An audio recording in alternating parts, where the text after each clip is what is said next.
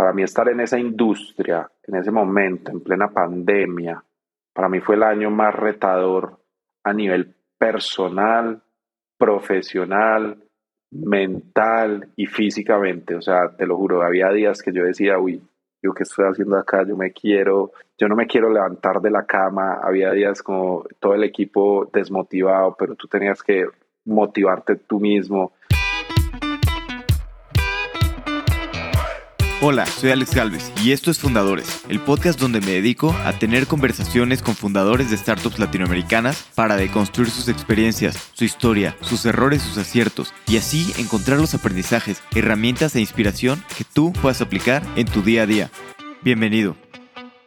Hoy estoy con Juancho Jaramillo, cofundador y CEO de Party un e-commerce para comprar cualquier tipo de alcohol, refrescos y botanas, con entregas en menos de 30 minutos. Hablamos de cómo llegó a México, un país que no conocía nada hace más de 10 años. Primero empezó en la industria del retail y luego de ahí saltó al mundo de la tecnología. Primero a Oracle, luego Hoyo y luego un breve paso por la House. Platicamos del dilema de salirse de la House, una startup que está creciendo muchísimo para fundar su propia empresa. También hablamos del modelo de Dark Stores y cómo está revolucionando toda la industria del retail. Espero que disfrute esta plática tanto como yo. Juancho, bienvenido a Fundadores. Gracias, Alex. Un placer estar acá contigo compartiendo y pues nada, gracias por el espacio, el tiempo y esperemos que disfruten de este podcast todos los oyentes. Un placer tenerte por acá. Me gustaría entender cómo fue que llegaste a México, porque tú eres de, de Colombia, de Medellín, eres paisa, ¿y qué fue lo que te, te trajo y te llevó a, llegar a Ciudad de México? Bueno, a México. Pues mira, nosotros los paisas somos un poco estilo como la gente de, Barcelona, ¿no? Somos como, nos creemos país independiente y decimos que somos los mejores y toda la cosa. Y la verdad yo era muy, muy, yo no quiero salir de Medellín, yo me quiero quedar en Colombia, en mi tierra, todo. Y un día me ofrecí, pues en el trabajo en donde yo estaba, yo estaba trabajando en retail, en fast fashion, trabajaba yo para una marca de, ropa infantil colombiana y en ese momento pues se abre un proyecto de hacer una expansión hacia México, ¿no? Y literal como que pues, me sentaron a mí, me ofrecieron el cargo y me dijeron como que, oye Juan, pues ahí está vacante, creemos que pues haces total fit para, para esto. Y yo como que, what? Y yo, ¿cuándo me tengo que ir? No, en un mes. Y yo, ¿qué? ¿Cómo? Y yo como que, uy, eh, y le dije pues a la vicepresidenta en ese momento y le dije, no, pues déjame, yo lo pienso esta noche al menos con la almohada y, y, y, te aviso, ¿no? Y pues nada, pasado eso, me fui a mi casa, yo creo que una de mis consejeras más grandes, o creo que también la mayoría son nuestras madres, y fui donde mi mamá y le dije, mira, me, me ofrecieron esto, y pues yo como muerto del miedo, o sea, yo tenía 27 años en ese momento, eso fue hace ya 10, 11 años. Y yo muerto del miedo, y, yo como, y mi mamá me dijo, hijo, ¿y qué es lo peor que le puede pasar? Y yo como que, no, pues que me aburra por eso. Y si se aburre, ¿qué hace? No, pues me devuelvo. Ah, pues entonces váyase. Y si se aburre, se devuelve. es así de simple, ¿no? Entonces, y me vine y yo venía por un proyecto de, 10, de dos años, perdón y me encantó este país, su gente, su cultura, su gastronomía. En tres meses me engordé como 10 kilos y ya llevo, este año cumplo 11 años acá en México y, pues ya soy colombo mexicano, ya también naturalizado mexicano y tengo mucho, muy, muy, muy, muy, muy agradecido con, con, con este país, su gente y tengo grandes amigos y pues bueno, hoy por hoy emprendiendo en un país que no es su tierra, dicen por ahí, nadie es profeta en su tierra, ¿no? Y acá andamos. ¿Y te acuerdas un poquito cuando llegaste a, México? ¿Cuáles fueron tus, tus primeras impresiones y tu primer sentimiento de, pues, estar en un país desconocido? Yo me quería devolver todos los días. yo por ahí los primeros seis, ocho meses, Alex, yo, yo decía, yo qué estoy haciendo acá, yo cometí mi peor error, ¿qué es esto? No, yo no quiero estar acá. O sea, primero vengo de una ciudad, a ver, la segunda ciudad más importante obviamente de Colombia, que es Medellín, pero es una ciudad pues, relativamente chica lo que es este monstruo de, ciudad que es Ciudad de México. O sea, pasé de una ciudad de 3 millones y medio de habitantes a una ciudad de 25 millones de habitantes y una ciudad caótica. O sea, no conocía a nadie. O sea, yo llegué en cero, no tenía un solo amigo, no tenía un solo familiar, no tenía nada, nada, nada, nada, nada, nada. Yo trabajaba 24, trabajaba y vivía 24/7. Mi casa durante seis meses fue el Sheraton ahí, María Isabel en todo el Ángel y a mí ya todos me conocían, era amigo de los bellboys, de los de la recepción, de las, de las chicas que, que limpiaban las, las, las, habitaciones, ya todo el mundo me conocía y literal en ese hotel, pero, pero fue rudo, fue difícil, no, no, no te voy a decir que, que en un principio fue fácil, fueron alrededor de unos seis, ocho meses, o sea, al menos cuando tú vas a un país extranjero o al menos, no sé, te vas para estudiar o te vas para este, trabajar en una empresa, y al menos tienes como una rutina, una rutina de desplazarte de tu casa a la universidad o desplazarte de tu casa al trabajo. Yo no tenía eso, yo tenía, mi desplazamiento era de la cama al escritorio ahí de, de, la habitación, ¿no? Entonces, sí fue, o sea, sí tuve que tener mucha resiliencia, mucha tolerancia a la frustración en ese momento. Y pues eso me permitió a mí, pues como que también sacar como ese carácter y pues como esa fuerza interna decir, no, pues acá vengo y, y, no, no, no a hacer esto y pues nada, empecé a conocer gente, a mí me decían, ah, yo conozco a fulanito de tal o a, esta persona o a esta, y yo, vamos, préstame a ver el teléfono, le escribía un WhatsApp, oye, me pasaron tu teléfono, ¿qué? Soy Juan Sebastián. Y empecé como a conocer gente y a hacer como vida social, ciclos como, como ya otra dinámica, ¿no? Empecé pues obviamente a, a, a ya también tener dinámica de trabajo, todo eso y, pues ya el resto de historia y, y, por eso llevo ya 11 años acá, pero sí, los primeros 6, 8 meses para mí sí fueron difíciles, no puedo decir que todo fue color de rosa desde el inicio. Sí, sin duda siempre es difícil llegar a una, una cultura distinta, a un país distinto. Digo, aquí la ventaja era que, que el mismo idioma, ¿no? Pero aún así, pues muchas cosas son distintos y a pesar de que hablamos el mismo idioma, a veces la forma de expresarnos pues, acaba sin, sin entenderte, ¿no? Y es parte, como dices, del aprendizaje, ¿no? Sales de tu zona de confort y te obliga, ¿no? A aprender, a crecer y siempre ayuda, ¿no? Estar en, en otro país. Total, total, sí. Pensamos que por hablar español, literal, pues como que las, las formas de trabajar, las formas de este, hacer negocios, las formas de socializar son completamente diferentes. Afortunadamente creo que sí hay mucha similitud entre Colombia y México, más allá del idioma, y creo que, que pues me adapté me adapté, la verdad, y hoy por hoy, pues yo soy la persona más feliz. Ya me pasa al, revés, me voy a Medellín y me quiero regresar inmediatamente al DF, acá a Ciudad de México, entonces, pero bueno. Y después me, me platicas que estuviste en, retail y que llegaste a, retail. Después, ¿cuál, fue el siguiente paso de, de, tu carrera? ¿Cómo cambiaste a la siguiente empresa y por qué decidiste pues, seguirte en México y no buscar algo en Colombia? Pues mira, yo estuve siete años en retail y yo estaba pues en el área de expansión de esta compañía que te, que te mencioné, Fast Fashion, y ahí estuve siete años y ya lo que quería, entonces yo vine, establecí, estuve trabajando acá dos años en México y ya lo que querían era que yo siguiera al siguiente país, ya después me dijeron, no, pues ya no es este México, va a ser Ecuador, te tienes que ir a Ecuador. Y yo como que, uy, no, yo no quiero Ecuador. Yo me quiero quedar en México. Y pues nada, ya, ya habían traído como la gente operativa, ¿sí? Yo, yo la verdad de operaciones sé poco. Y pues como que yo pensando y pues como que dije, no, la verdad yo me quiero quedar en México. Y eso fue como algo como, como al interior. Inclusive yo empaqué mis cosas, me regresé a Colombia, me acuerdo, me regresé a Colombia ya con mi maleta empacado, yo pensando como que, bueno, pues Ecuador, Ecuador, Ecuador. Afortunadamente yo tenía mi permiso de trabajo aún vigente eso fue en diciembre del 2013. Yo bajé a Colombia como a finales, como el 23 de diciembre.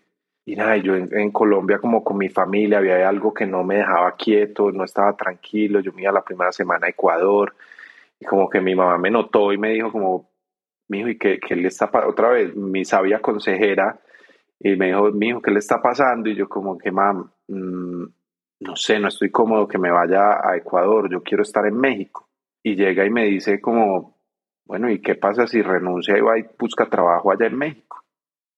Y yo como que la miré y yo como que me quedé pensando y yo como, hmm". y yo pues sí, tienes razón y literal al otro día fui a la oficina, renuncié y les dije, miren, la verdad es que yo quiero estar en México, muchas gracias por todo, pero yo me voy a ir a México. Y literal llamé a un amigo, le dije, oiga, me recibe en su casa un par de semanas, días o meses le dije, máximo me voy a quedar uno, un mes, mes y medio. Y él me dijo, de una, véngase y acá, acá lo recibo. Y ya, yo me vine otra vez en cero. Y esta vez sí que me vine en cero. O sea, la vez pasada me había venido con, con trabajo.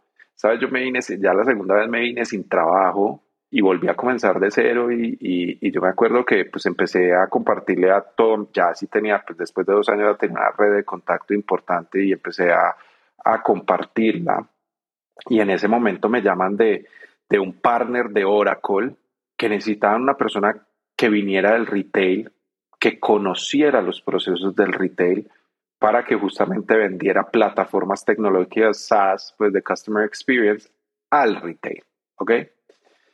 Pero yo no tenía ni idea de nada de tecnología. Yo como que, me acuerdo, yo estaba ahí en, en, Acapulco y yo como que, bueno, me voy a ir una semana a Acapulco a ver y en lo que sucede, a ver algo.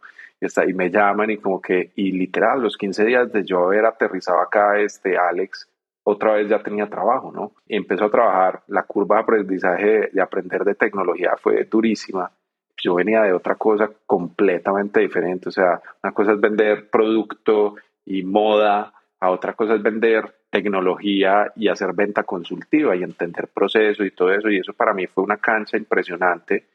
Y estuve siete años pues entre un partner de Oracle y Oracle. Ya después me mudé o me cambié directamente a Oracle y ahí estuve siete años trabajando en tecnología. Pues nada, para mí fue un aprendizaje hermoso. Estoy demasiado agradecido. No volvería a trabajar en Oracle. ya hoy por hoy, hoy por hoy dije, yo creo que ya, ya que esa etapa de, de estar en grandes corporativos, demasiadas, o sea, sí estoy muy agradecido con Oracle en, en términos de las enseñanzas que tuve, la capacitación que tuve, la tecnificación que tuve, el aprender, pues, pues sí, es, es no sé, yo creo que es el top 5 top 10 de las empresas de tecnología más grandes del mundo, ¿no? Entonces, pues, pues ahí estuve siete años en, en, en el mundo de tecnología, de software as a service, en todo el tema de customer experience y haciendo journeys para el retail y para, este, bueno, y otras industrias, pero más que todo retail. Qué interesante y también entrar algo que, pues que no conocías nada, ¿no? Y también me imagino, digo, no sé, que también medio, pues tienes tiempo, ¿no? Para conseguir el trabajo, porque si no la visa, pues se acaba, ¿no? Entonces también está, esa carrera contra el tiempo, ¿no? Buscando trabajo en, en, Oracle. Sí, total. A ver, yo tenía, yo tenía, afortunado yo, yo tenía ocho meses de gap de conseguir trabajo. Yo llegué, yo volví a aterrizar en enero, mi, mi permiso, mi FM en ese momento, porque ya soy nacional mexicano, en ese momento, sí, la tenía vigente hasta agosto pero bueno, no me preocupaba ese tanto, pero, pero sí, pues uno decir que bueno, después de dos meses, no, pues no logré conseguir trabajo, ahí vas de regreso a Colombia, pues creo que fue eso, pero te lo juro, yo llegué como que ah, tan tranquilo, tan despreocupado, yo no con esa ansiedad de, ah, voy a conseguir trabajo, no, yo dije como, yo sé que voy a conseguir trabajo, como, yo siempre he dicho que, que el poder de la mente es algo muy fuerte, no te imaginas, o sea, y, yo llegué con esa mentalidad, yo dije, yo vengo a este país, voy a romperla en este país, me voy a quedar en este país y, para adelante. Y literal, 15 días después yo tenía trabajo, o sea, fue impresionante. ¿Y después por qué, por qué decidiste salir de, de Oracle y sumarte a, a Hoyo? Pues ya, ya un poco, o sea, cuando llegué, a mí me llaman de Hoyo y yo, Hoyo, una empresa de hotelería, ¿qué es eso? Yo dije, me van a robar y yo literal le colgué la primera vez a la niña de reclutamiento y volvió, y ella muy insistente me volvió a llamar y yo como que habló y yo como que hoy, no, no me cuelgues, espérate, a ver, calma, busca ya qué soy yo y si quieres vamos a hablar. Entonces yo literalmente a Google hoyo y yo como que, ah, ok, ¿qué es esto? Tal, y empecé a, no, sí, ok, a ver, platícame. Yo no estaba buscando nada, literal, yo no estaba como buscando nada, me, me buscaron y apareció el tema y en su momento llegó y, y, pues como que empecé a hacer las entrevistas y cada vez me fue motivando más el proyecto. Siempre tuve claro que yo quería emprender.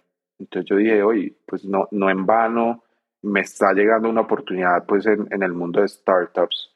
No en vano pues pasar de un corporativo donde ya todo está súper estructurado a llegar a montar todo esto como un poco desestructurado. Sí hay procesos, pero no al nivel pues que hay en una corporación como Oracle y me fui enamorando y cada vez que tenía una entrevista tuve, yo, les dije yo a Germán Peralta, pues que hoy es el CEO de, de Joker para Latinoamérica, era mi jefe directo, y yo a Germán le decía, ah no, a mí nunca me habían hecho tantas entrevistas para entrar a una compañía, y hice 13 entrevistas, imagínate. Y le dije como, ni en Oracle me tocó hacer tres entrevistas, y bueno, y, y finalmente quedé ahí seleccionado me voy a trabajar con ellos, eh, llego a un mundo completamente nuevo. Yo, yo había trabajado con el tema de hospitalidad porque ya una de las verticales para las cuales yo trabajé en Oracle era todo el tema de hospitalidad, pues que allá le llaman travel and leisure, pero literal había emprendido y, y, haberme sentado con compañías como Xcaret, con grupos como Vidanta, siempre me llamó muchísimo la atención esto y, y por eso también fue otra de las decisiones de irme a Hoyo. Llego a Hoyo y literal es un mundo pues sí, está todo por crear, o sea, dependía todo y absolutamente de ti, estructurar procesos, definir estrategias. Creo que hicimos pues un, un, gran equipo ahí con, con Germán Peralta, con Oscar Gedeón, que también ya es el founder de, de Cobre, que es una, una plataforma pues de tema de fintech. Y bueno, y, y Nati, Nati Salcedo, que también está ahí en Joker. O sea, éramos un equipo como de seis, siete personas y, y, y, pues nada, logramos cosas muy interesantes en Hoyo y todos hoy desde nuestros emprendimientos creo que también la estamos rompiendo. Buenísimo. ¿Y cuáles fueron tus primeras impresiones cuando llegaste a Hoyo? Más o menos cuántas personas había y cómo estaba el, crecimiento en Latinoamérica, porque estaban creciendo muchísimo. Cuando yo llego en noviembre, que eran, no sé, por ahí que 200 personas en México, y nosotros en un espacio como de 3, 4 meses llegamos a ser casi 700, 750 personas, ¿no? Llegamos a ser casi 750 personas y, y veníamos, eso venía como embalado como un cohete rumbo hacia la luna y pues desafortunadamente entra, entra el tema de la pandemia en marzo del 2020 y pues claro, pues ya sabemos que, el resto ya es historia, sabemos que las dos industrias más afectadas fue todo el tema de hospitalidad y todo el tema, obviamente, de, las aerolíneas.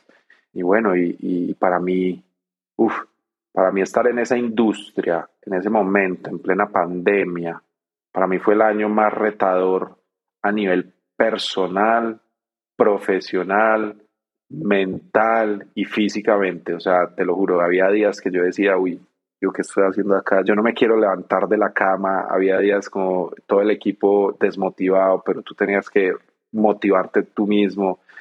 Fue, fue un año difícil porque pues el 20 de abril del 2020 pues tuvimos que, que sacar un montón de compañeros del, pues tuvimos que poner stand-by un montón de compañeros de la compañía, nos quedamos un grupo pequeño, tratar de, de, de ir en contra de la marea, pues todo cerrado, nada abierto, o sea, la industria cayó, nuestro revenue se cayó 10x así en un mes, o sea, de abril, de marzo a en dos meses a mayo se cayó 10x el revenue y, y, era súper complejo y, y, pues motivar al equipo, automotivarte a ti, tratar de sacar el negocio, tratar de entender obviamente a los hoteleros que estaban trabajando contigo, ver cómo gente pues que, que, que tenía su hotel de toda su vida, tenerlo que cerrar, no, o sea, fue un año, como te lo dije, a nivel personal, profesional, intelectual, físico, demasiado fuerte, desgastante, pero yo creo que a la vez todo es, es son aprendizajes, ¿no? Y, y, para mí creo que fue el año más resiliente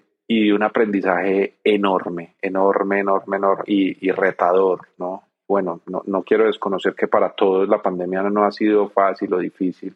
Creo que hay peores cosas que o perder un trabajo, hay gente que se ha muerto, hay familias enteras, ¿no? O sea, a causa de esto, pero afortunado soy yo. Entonces yo digo, para mí fue un año de muchísimo aprendizaje, ¿no? ¿Y cómo lo hacías para mantenerte motivado en estas pues, circunstancias tan complicadas, ¿no? Y estar viendo pues, todos los días, ¿no? Cosas tan complicadas, hoteles que cierran. Aprender que tú eres humano. Yo creo que eso para mí fue el mayor aprendizaje, aprender que tú eres humano, que pues sí, que hay días que estás bien, hay días que estás mal, hay días que yo llamaba, no sé, a alguien de mi equipo de trabajo o, a mi jefe o a lo que sea, yo le decía, tú, no puedo hoy, hoy no puedo, necesito una voz de aliento, necesito una voz de apoyo, necesito hablar, o sea, tú encerrado en casa 24/7, tratando de sacar un negocio a control remoto, por un, por literal, por un Meet, por un Zoom, o sea, sí, sí era bastante complejo. Yo ya después de en junio yo ya dije, no, ya, a mí yo ya voy a salir, si se me pega ese bicho, pues que se me pegue, y, pero no, yo ya no puedo estar más en mi casa, yo ya todo, entonces como que ya tenía como una rutina, entonces yo ya salía a correr, ya después o me iba al Starbucks y me compraba mi café, o sea, como que algo que me, me ayudara a disipar un poco la mente, que todo el día tú en tu casa ahí encerrada, toda, hay gente que le encanta el home office, a mí me encanta tener rutina de tener que desplazarme a algún lugar, ¿no? O sea, a mí yo todo el día encerrada en mi casa, tal, hay desayuno, hay como, hay seno, parte hay trabajo, no. Y, y, venga, te lo dice una persona que estuvo dos años cuando estuve en la parte de, de fast fashion en retail, trabajando desde un hotel 24/7 durante dos años y yo como que dije, yo, yo al revés, yo como que digo, yo no quiero home office, yo quiero tener mi rutina.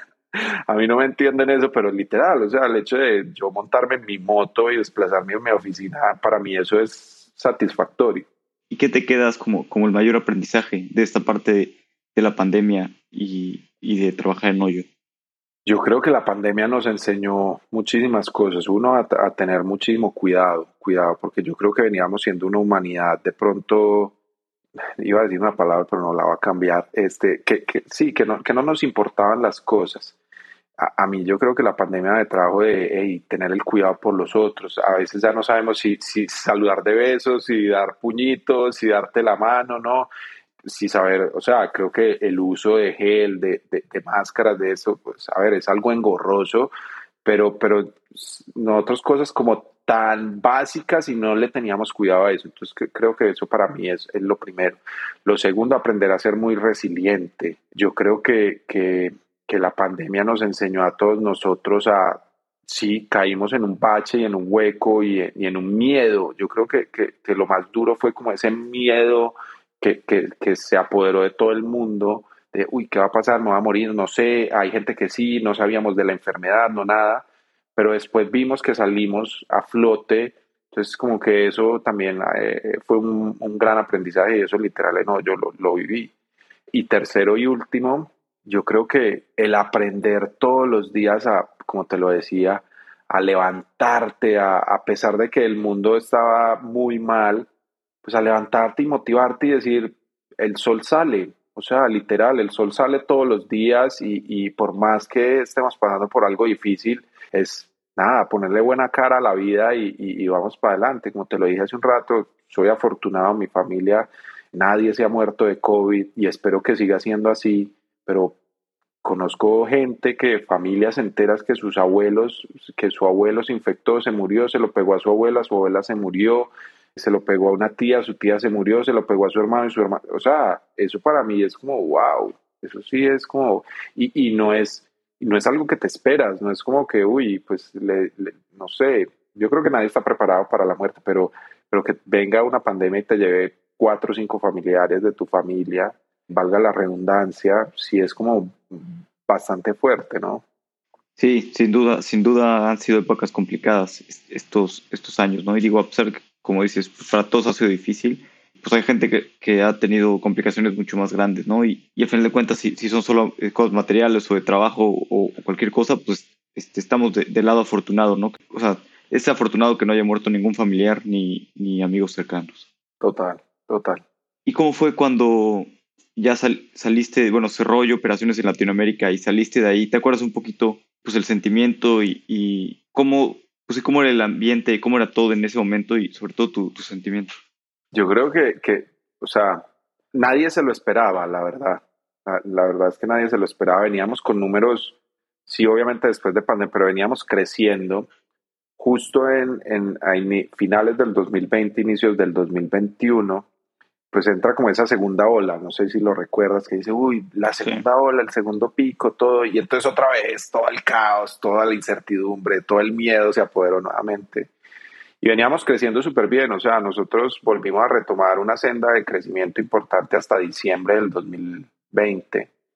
Entra ese segundo pico, se cae un poco las ventas en, en enero, se cae otro poco más en febrero, bueno, y no, se caen en enero y ya como que ahí se empieza a hacer toda la valoración y dijeron como que, ok, vamos a ver cómo empieza febrero y si no, ya tomamos la decisión. Y literal, febrero venía como con otro y dijeron como que no, no podemos andar como en baja, sube, baja, sube, baja, sube. Y pues nada, creo que SoftBank y, y Hoyo, pues allá a niveles ya mucho más arriba de nosotros, tomaron la decisión y se cerró EMEA y se cerró LATAM completamente no nos lo esperábamos, la verdad. Pensamos que, que íbamos a estar pues con hoyo durante más tiempo y más porque pues lo habíamos recuperado bastante bien. Y pues nada, fue una, fue una sorpresa. Afortunadamente, pues yo en diciembre del 2020 emprendiendo lo que hoy es Pari con, con, con uno de mis socios, uno de mis, mis co-founders. Y yo como que me di. Y yo dije, febrero, ok, yo cerré todo. Yo me había ido a Colombia justamente a estar allá como tres, cuatro meses con mi familia. Desde noviembre había estado por allá. Y estando allá dije como, hmm, ¿qué voy a hacer? Y yo como que llamé a, a mi co-founder, le dije, me dijo, pues a ver, veamos más bien si esto avanza otro poco, todavía no te vengas, busca ver de pronto trabajo y más bien más adelante cuando ya la compañía pues esté como más más estructurada y pues tenga como la capacidad para pagarnos a ambos porque él lleva la parte operativa, pues más bien te vienes, ¿no? Y entonces yo dije como que, ah, ok, yo no sé si fue buena, mala decisión o qué, creo que, que, que todo pasa en el momento indicado. Y nada, y estando en Colombia me buscan, me buscan de la house y, y me voy a trabajar pues con ellos ahí en, en, en la house. Y estuve ahí tres, cuatro, cuatro meses larguitos con ellos. Y tuve que tomar una decisión sumamente fuerte en, a finales de agosto del, del, del, 2021 porque era o, montarme en un rocket ship que la house pues va a ser un, un unicornio dentro de poco, ¿no? O pues bajarme del bus y literal volver a arrancar desde cero. Y fue como una disyuntiva ahí como bastante fuerte pero algo me decía, no, pues es, es, vete por lo tuyo, a pesar de que te demores más en llegar a ser unicornio, vete por lo tuyo, vete por lo tuyo, y, como que le hice caso al corazón, y a veces muchas, y, y en estos días justo leía, leía algo, le hacemos a veces más caso a la razón que a la intuición, y se nos olvida que las decisiones, el 99% se toman basados en intuición solo que las disfrazamos de eh, razón. Y nada, y por esa intuición yo dije, es lo que siento, me voy. Y pues nada, les agradecí obviamente a, Tomás, Jerónimo, a Rodrigo, pues que, que, son los founders ahí de la house, inclusive me fui y los llamé y les dije, yo necesito que sean mis angel investors, este, y literal lo son. Y, así fue como, como pasé a, a un periodo corto en la house y ya después ya sí, ya después dije, me voy a meter de lleno a, a Pari.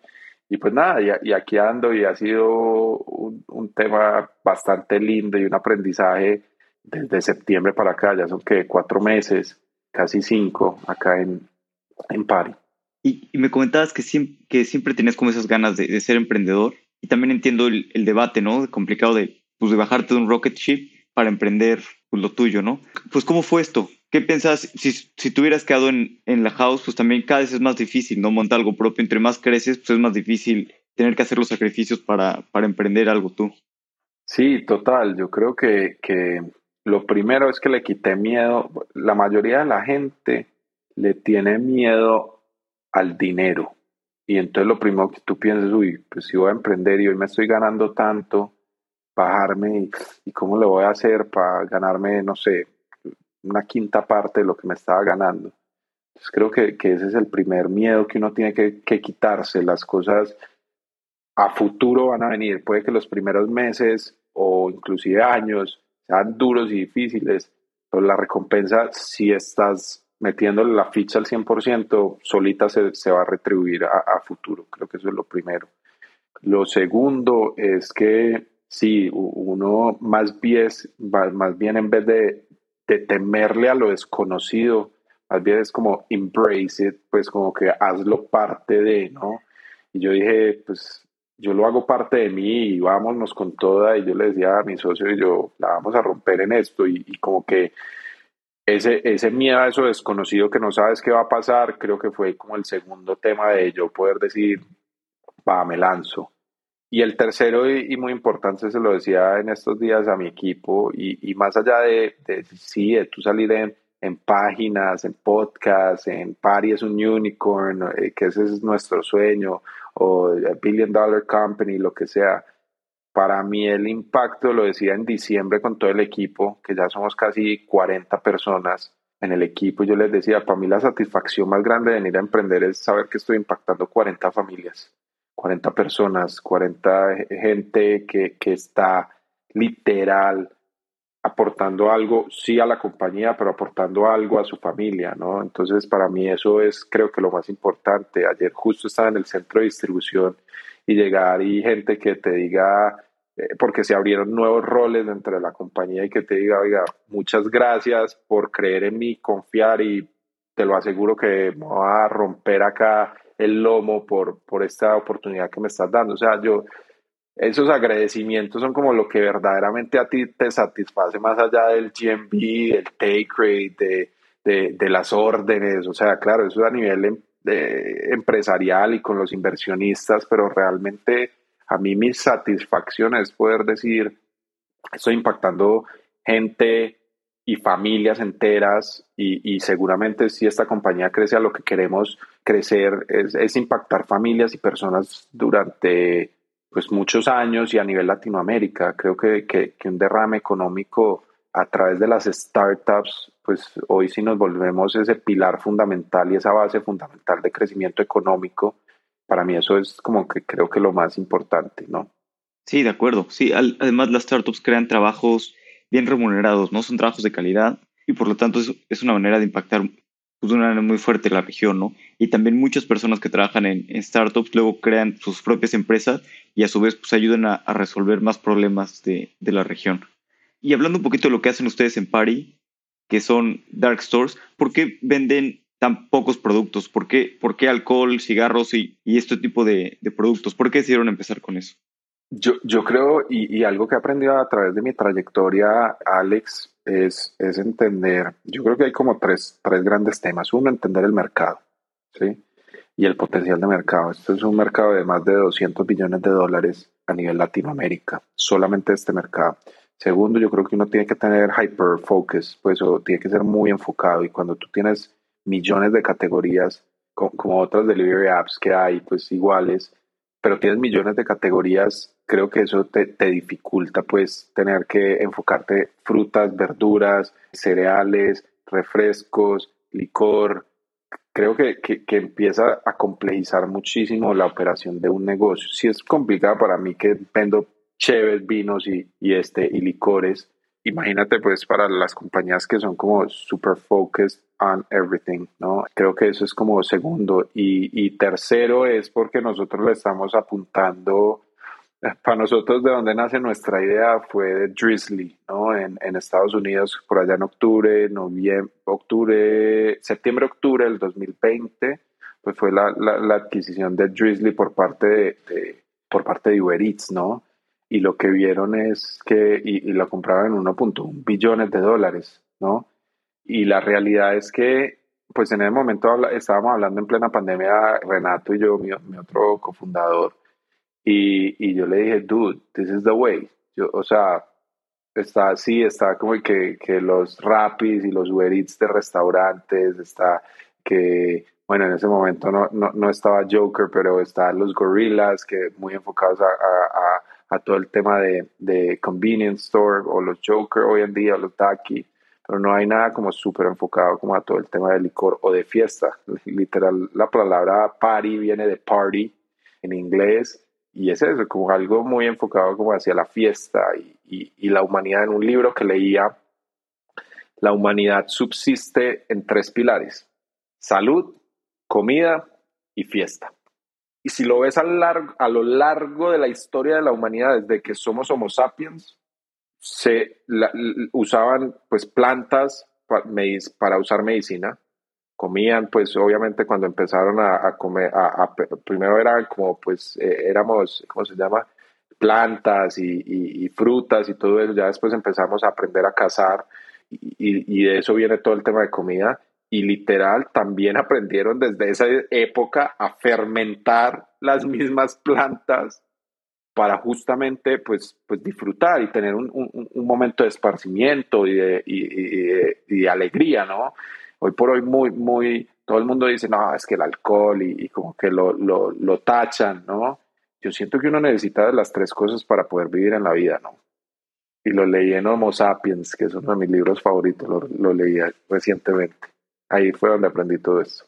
Y, y, pues hay gente que se, que, se enfoca a todo el tema de, de, startups de health, ¿no? hay otros que son fintechs, hay otros que son bla, bla, bla, y pues acá hay una categoría nueva y muy enfocada. Sí, de acuerdo, y me encanta ese libro, la verdad es que Sapiens es, un super libro, te hace ver las cosas con, con mucha perspectiva. Oye, y hablas ahorita de algunos otros rivales como, como Joker, Gorillas y, otros. Bueno, Joker, pues ahí está, ahí está como cofundador Germán Peralta, que es tu, tu ex jefe. Pues cómo se siente ahora estar pues compitiendo, ¿no? Él en Joker y, tú por otro lado en, en Party.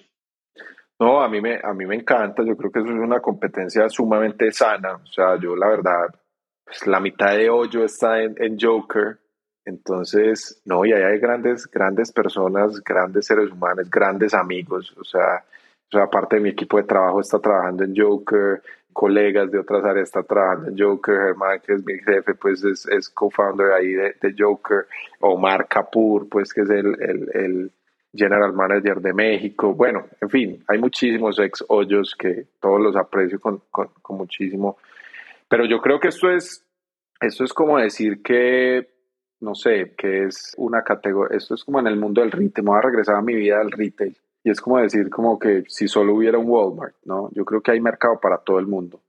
Yo me voy al, al mundo brick and mortar para comparar un poco con esto que estás mencionando con, con las delivery apps de groceries contra nosotros. Eso es como, como comparar el Oxxo contra la europea, ¿no? El uno y el otro subsisten, sí. El uno y el otro tienen sus mercados, sí el uno y el otro son retail, sí.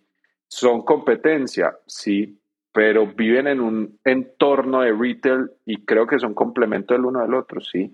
Tú sabes cuando, pues yo te lo pregunto a ti, Alex, y tú que eres mexicano, yo te digo, oye, pues si tú tienes que ir a comprar una botella de vino importante para una fiesta, ¿dónde lo compras? Sí, en la europea. Es eso, pero si yo te dijera, oye, Alex, tú tienes que comprar perdón, no sé si tienes hijos o no, pero tú tienes que comprar ya pañales con urgencia para tu hijo, ¿dónde vas? Sí, probablemente al Oxxo. Probablemente al Oxxo. Eso para mí es lo mismo, solo que a nivel de un canal digital, ¿no? Entonces, seguramente los, las convenience stores digitales, pues te van a dar ese top of mind de, necesito, no sé, un jamón, un queso, unos pañales, este, un refresco o, o lo que sea, pero si hay algo que te dice, y necesito algo para la fiesta y yo tengo más de 400 SKUs solo en tema de fiesta, pues muy seguramente el posicionamiento es, pues sí, ok, está Joker, posiblemente allá también lo puedo conseguir, pero el pensamiento fue como tú lo acabaste de decir, o sea, tienes que comprar una botella de vino, pues sí, voy a la europea, no voy al Oxxo, aunque el Oxxo venda vinos, ¿no? Para mí es eso. Entonces, y creo que se complementan de acuerdo a los momentos de consumo, ¿sí? Que, que se tengan. Y, ahorita que se están expandiendo, se están expandiendo bastante, ¿cómo le hacen para adquirir más usuarios de una manera que sea rentable o así, que no sean solamente super promociones y cuando estás compitiendo pues, con, con otros rivales, ¿no? Que están gastando muchísimo en, en mercadotecnia. Alex, yo creo que algo que yo no sé si es por la industria en la que estamos o por ser tan enfocados en, en todo este tema de, del licor o de la fiesta, voy a cambiar la palabra licor por el tema de fiesta el voz a voz para nosotros ha sido mágico. No te imaginas la gente, hey, y, llegan los Alex y, por lo general cuando pides a casa estás no solo, estás con tres, cuatro, cinco personas y las, hey, no, acabo de pedir en Pari, que es Pari, no, pero y yo y yo llego y yo llego como, como a fiestas de amigos que no saben qué es Pari y yo llego, no, yo pido acá la chela y las cosas y de las va a pedir, no, en Pari, ¿cómo así que Pari? Ah, ¿cómo así? ¿No conocen Pari? Y entonces, ah, y yo no, ya, ya mismo te muestro y literal llega las cosas en 20 minutos y la gente dice como que, wow, esto está buenísimo, uy, esto existía, no sabía, volvió el vampirito. y este, y ya, y entonces como que el voz a voz literal se ha ido regando y la gente cada vez más, eso es uno. Sí, claramente hemos tenido que empezar a invertir en marketing, pero nuestro cost of acquisition literal hoy está haciendo de 3 dólares, que es un número, o sea, bajísimo. Y yo creo que esto te lo permite, again, estar súper hiper enfocado o, súper foco en todo el tema de esto de, fiesta, ¿no? Y ahorita que están expandiendo a otras ciudades, ya están expandiendo a, a Monterrey y a Guadalajara, ¿qué complicaciones han tenido de pues, empezar a atacar más ciudades y operar cada vez en, más ciudades? Toda una aventura. no, yo creo que, que, que, que, literal, cuando tú estás en Ciudad de México, tienes como que tu área de cobertura como, como como cubierta, ¿no? Y, a ver, y tienes como tu carro para moverte a 40 minutos, no sé, di tú a Chamizal o Satélite o Cuapa, que creo que también es una de las tiendas más, más lejanas que tenemos, y, y ya tener que empezar a pensar en, yo creo que son tres cosas fundamentales. Primero, tener súper claro el tema de procesos, ¿no? O sea, no puedes, o sea, creo que una startup no puede ser lo suficientemente robusta y atada a procesos porque lo, la verdad de una startup es que a veces los mismos, el, ser no tan procesos, process driven, te permite escalar rápidamente. Pero sí creo que, nos, que, que algo que, que, ha sido aprendizaje es, uno, definir muy claramente los procesos.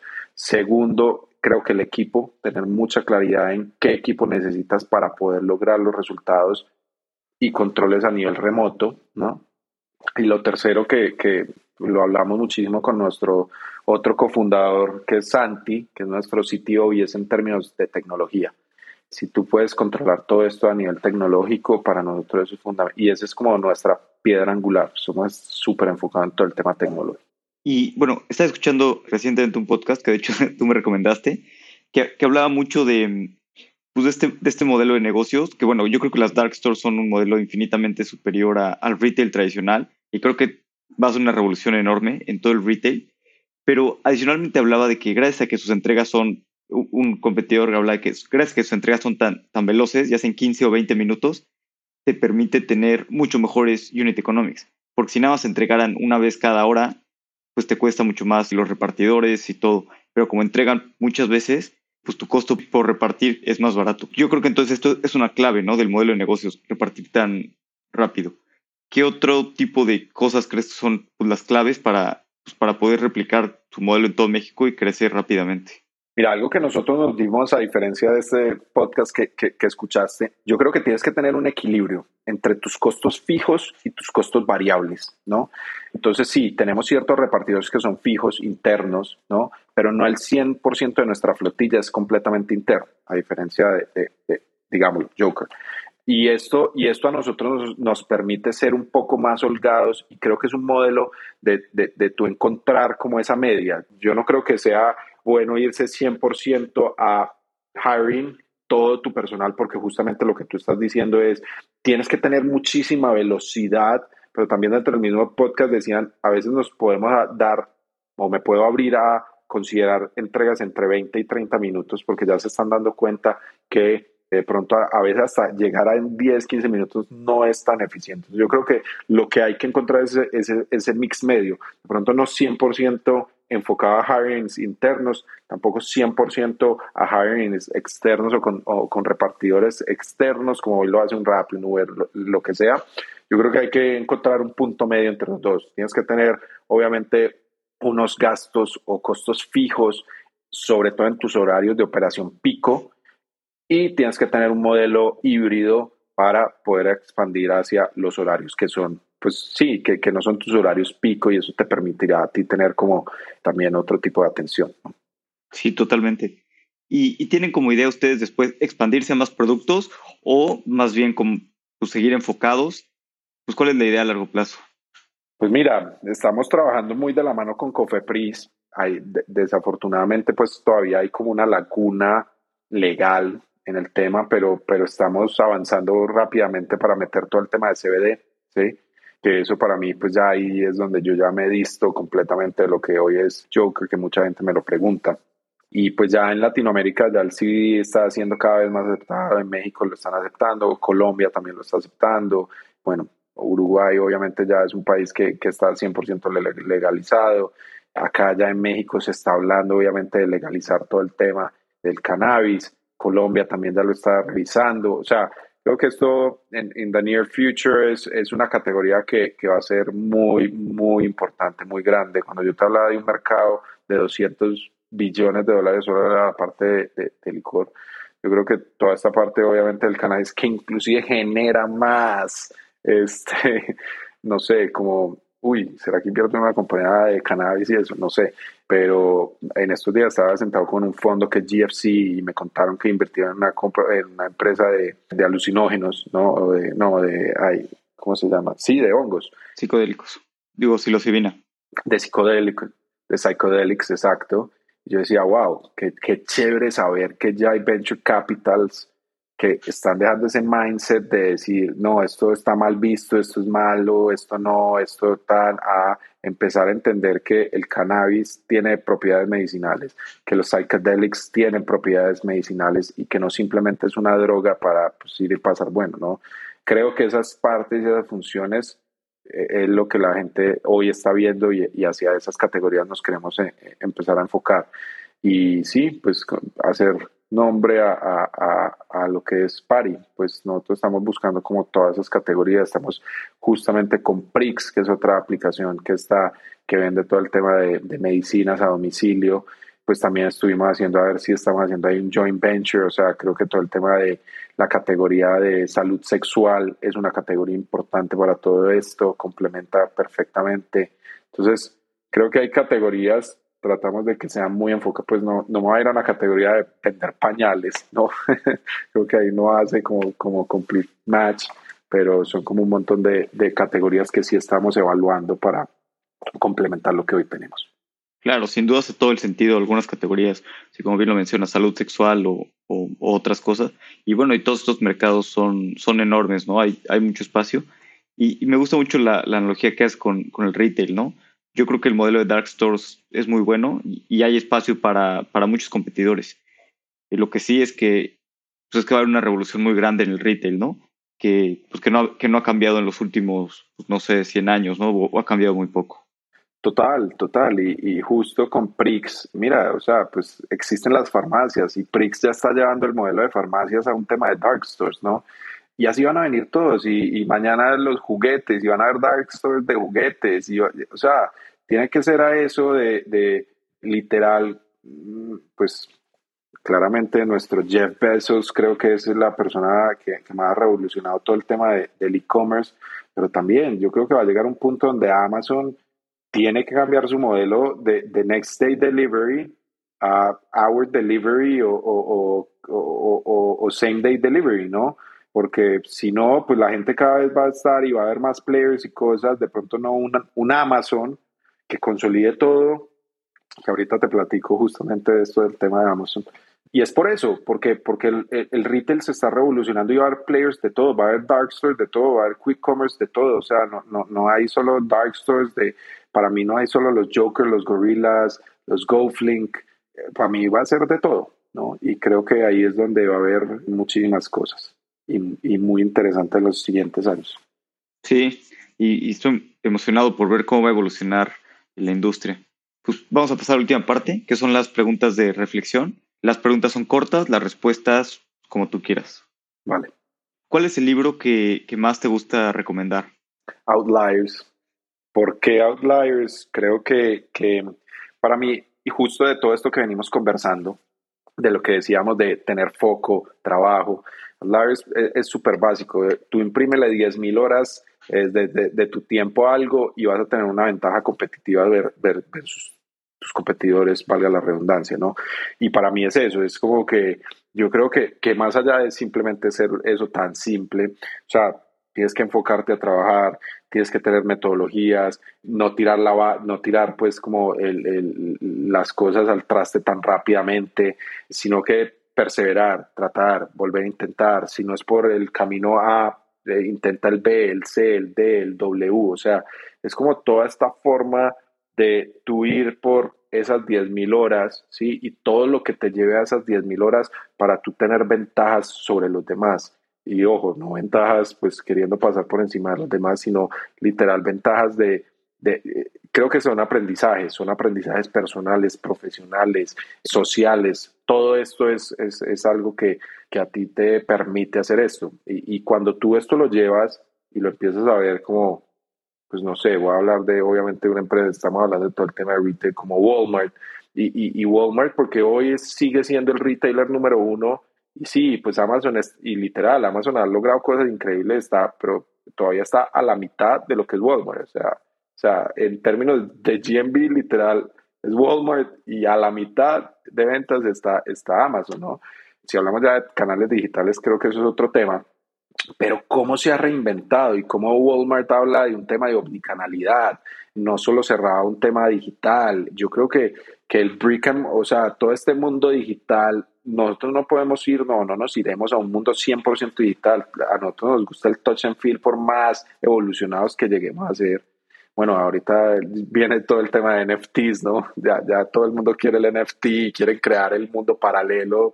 eso va a ser como Ready Player One, ¿no? Me imagino que todo el mundo afuera vuelto nada y horrible y, todo en el mundo digital súper hermoso, ¿no? Eh, esperemos que no lleguemos a eso, ¿no? Pero, pero, pero sí, sí, te pone a pensar mucho, ¿no?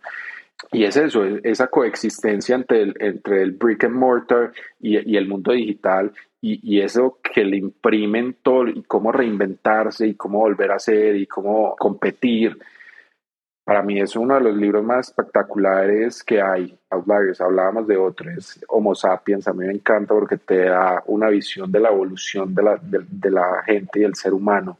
También es otro de los libros que, me encanta a mí recomendar. Buenísimos, me encantan los dos. Y, y sí es súper interesante lo que mencionas del tema multicanal, ¿no? También en, creo que en China y, en Asia se, se acostumbra mucho toda esta parte multicanal, porque sí, ¿no? A pesar de que digo, es muy bueno comprar en línea, también a veces es muy práctico ir y ver las cosas, tocarlas y, no se puede tener esa experiencia en línea, ¿no? Al menos todavía no. Total.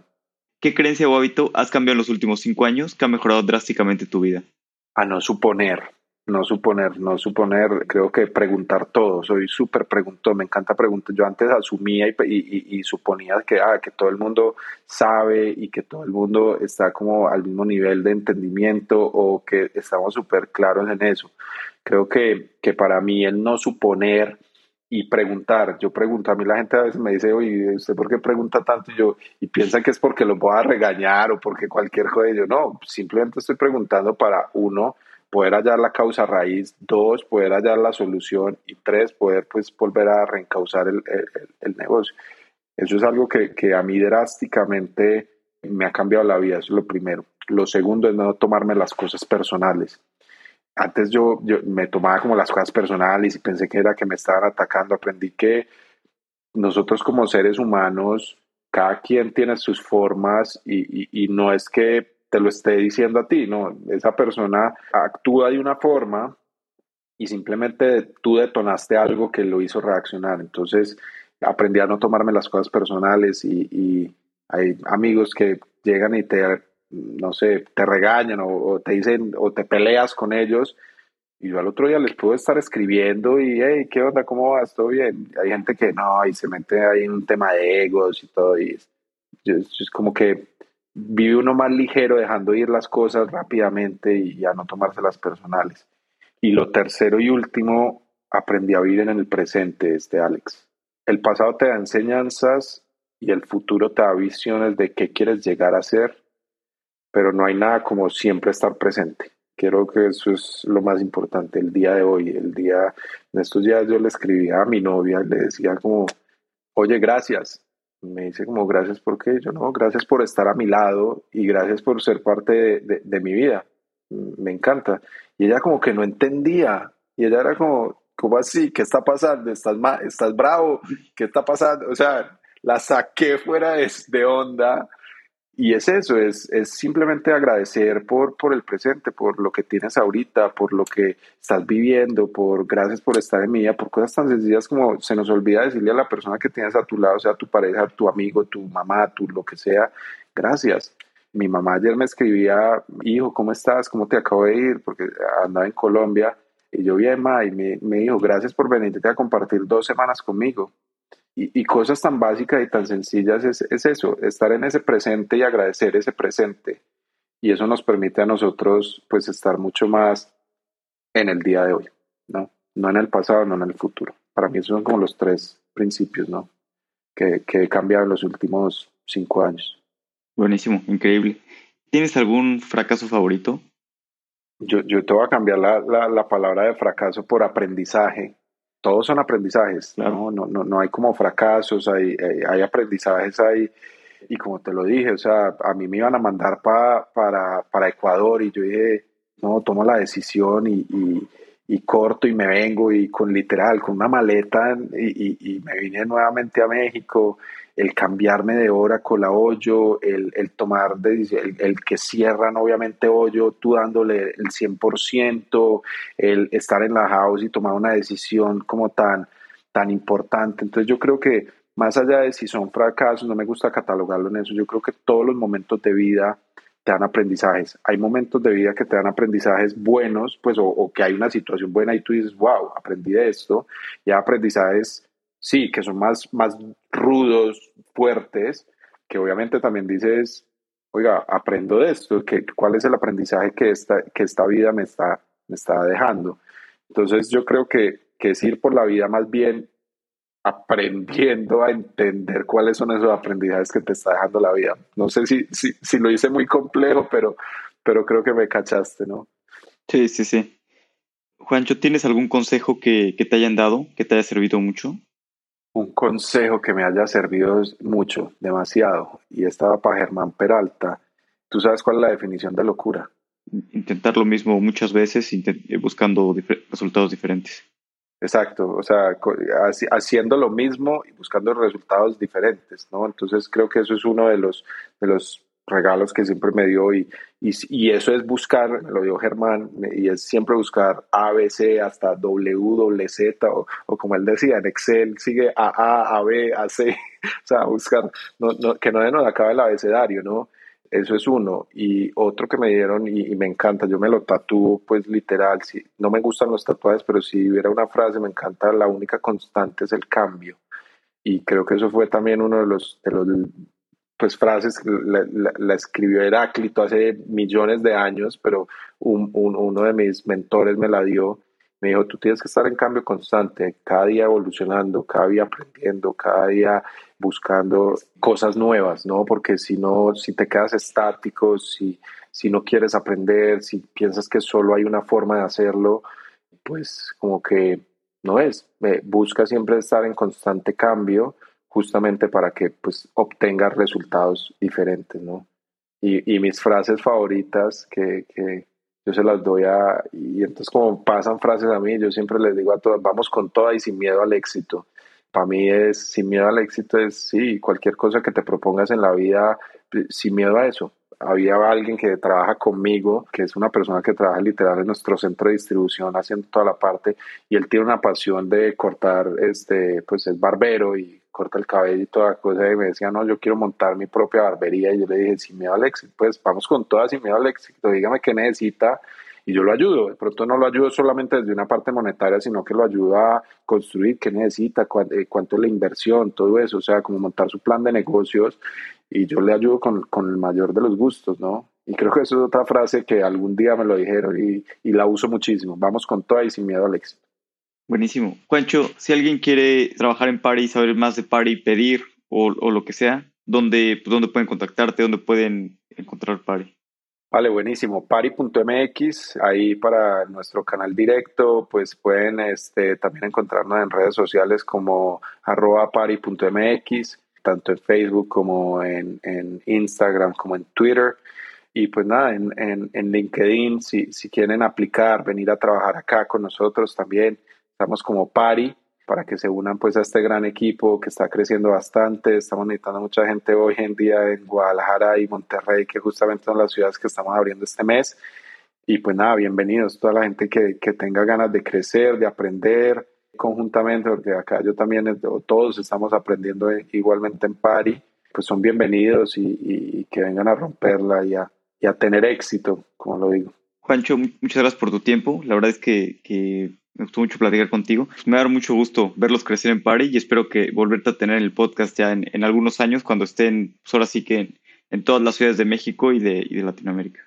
No, pues esperemos que así sea, Alex. Muchísimas gracias pues nuevamente por tu tiempo, por el espacio. Yo siempre alegre de que me invites acá a platicar contigo. Me divertí platicando con Juancho. La competencia de las dark stores se está poniendo muy buena. Creo que el retail tradicional va a evolucionar mucho en los próximos años. Recuerda ponernos 5 estrellas en Spotify y recomendarle este episodio a una persona que sepas que le va a gustar. Hasta la próxima.